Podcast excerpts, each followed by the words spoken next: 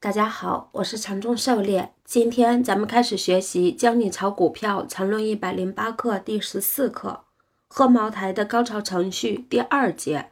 咱们的讲解按原文对照逐段进行，力求贴近原文解读，弄懂每课重难点。禅论原文：对于茅台，二零零四年六月四日那周出现女上位后第一稳，对应在日线图上是明显的男上位走势。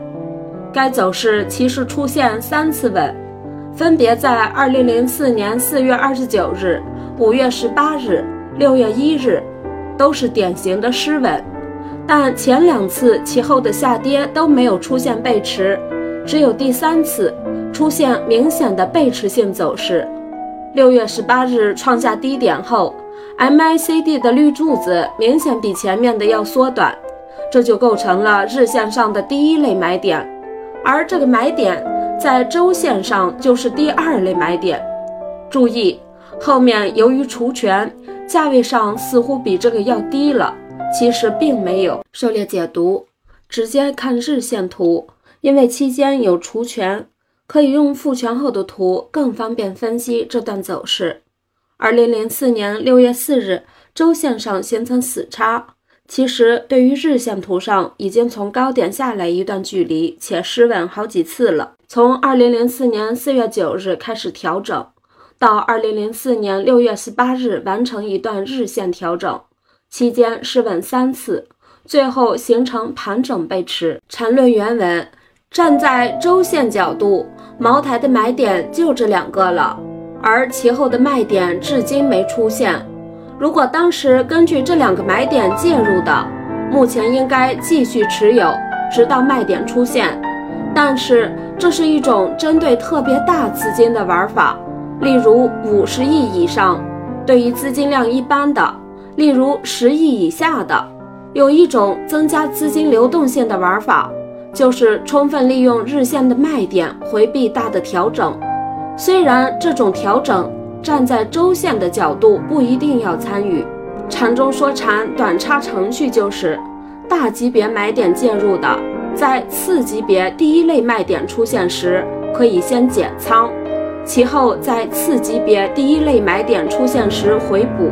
对于周线买点介入的，就应该利用日线的第一类卖点减仓，其后在第一类买点回补。对于茅台分析如下：狩猎解读。缠论的核心是级别，首先应该清楚介入时买点的级别，然后以次级别走势为准，按照次级别走势进行短差。本课中，禅师粗略地把周线上的一段次级别认为是这一段相应的日线图的一段走势，如上图。假设这是日线图。黄色的在周线上可能就是几根连续的下降 K 线，黄色的走势背驰后，可以按照红绿箭头进行短差。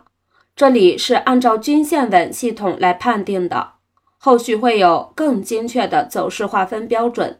但是这里的理念是很重要的。缠论原文，在周线二零零三年九月二十六日这一周，根据第一类买点介入的。其后的女上位出现九次稳，前八次都没构成背驰走势，而第九次出现在二零零四年三月二十六日，其后的上涨出现明显背驰。四月八日的高位对应的 MACD 红柱子并没有相应创出新高，这就构成日线上的第一类卖点。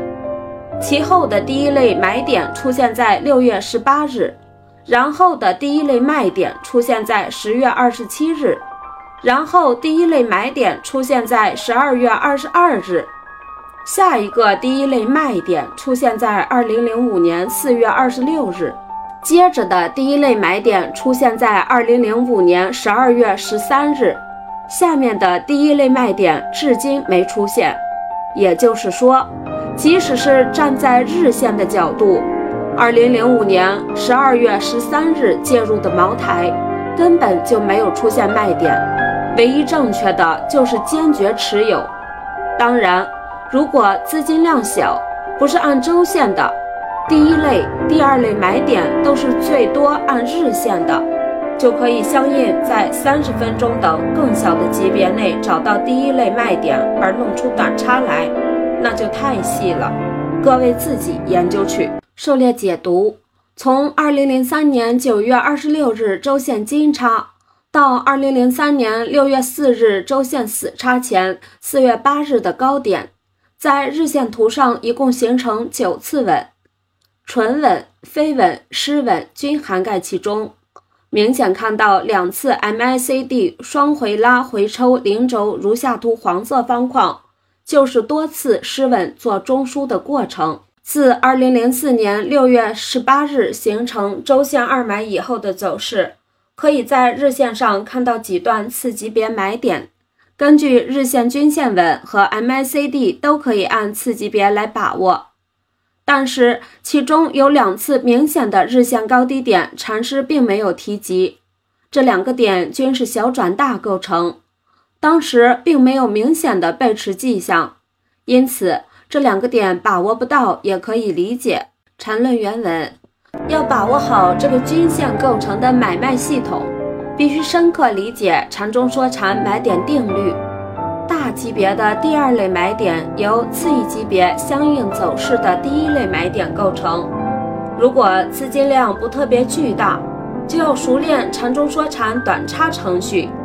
大级别买点介入的，在次级别第一类卖点出现时，可以先减仓，其后在次级别第一类买点出现时回补，这样才能提高资金的利用率。注意。该定律和程序都要注意版权，任何人都可以用，也不收任何版权费，但这个版权必须要明确，否则本 ID 心情不好就没兴趣再说任何定律程序了。严惩所有企图盗版去招摇撞骗的人。各位要多看图，根据相应的资金量以及性格去定自己的操作级别。然后具体是熟练，否则就是纸上谈兵，毫无意义了。狩猎解读，本课禅师基于两条均线构造的稳系统来定义走势。这里的失稳缠绕就是在构造中枢，两次失稳后背驰就是趋势背驰。虽然这里没有给出走势的精确定义，但是理念是相通的。这些理念是禅师技术面的核心。这里鉴于刚刚开始，禅师用均线这种简单易懂的方法来展示给大家，内功深厚，树枝也能当做倚天剑来使。